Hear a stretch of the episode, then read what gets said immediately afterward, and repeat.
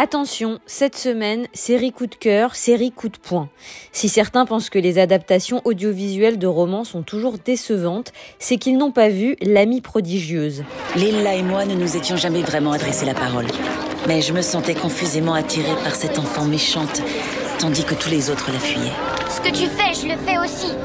Si tu veux, de toute façon, moi j'ai pas peur. Disponible sur MyCanal en France, la troisième saison de l'adaptation du best-seller d'Elena Ferrand paru en 2011 est une réussite qui confine à la perfection. La série produite par HBO et la RAI est une super production hollywoodienne tournée en Italie. Une prouesse qui montre que l'Europe peut se mettre au niveau des Américains quand elle est bien accompagnée. Car pour adapter les quatre tomes de cette saga, il a fallu reconstituer l'Italie des années 50 aux années 80, et c'est chose faite avec une précision quasi scientifique. Si vous n'avez pas lu les romans, voilà de quoi il retourne. L'amie prodigieuse, c'est l'histoire d'une amitié entre deux petites filles qui vont devenir des femmes dans l'Italie tourmentée d'après-guerre, qui connaîtra les années de plomb et les ventes d'État de la Camorra.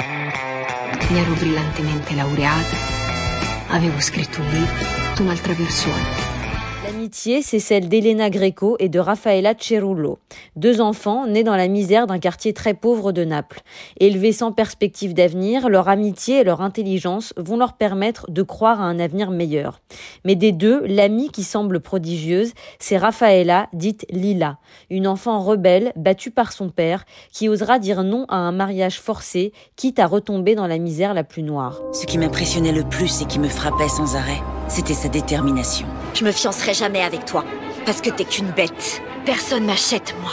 Face à elle, il y a Elena, dite Lenou, issue d'une famille un tout petit peu plus argentée et qui va réussir à mener des études brillantes qui la conduiront à devenir écrivaine et à quitter le quartier.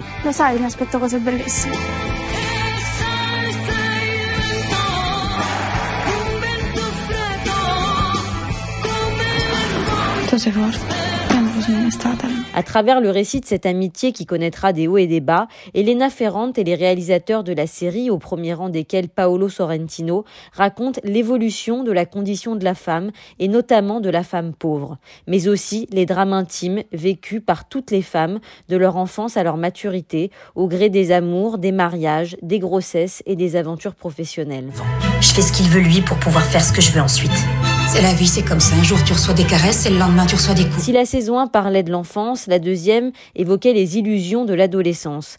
La troisième saison est la plus réussie à ce jour. Elle couvre toutes les années 70 et met en scène l'âge adulte. Lila et Elena se perdent de vue car l'une quitte le quartier alors que l'autre ne peut exister si elle n'y vit pas. Entre Milan, Florence et Naples, la série nous invite dans une Italie en ébullition où le combat féministe jouxte la lutte ouvrière et les exactions de la mafia. Saison 4 est prévue, ce sera la dernière. Cette série et ce livre sont des bijoux à découvrir de toute urgence.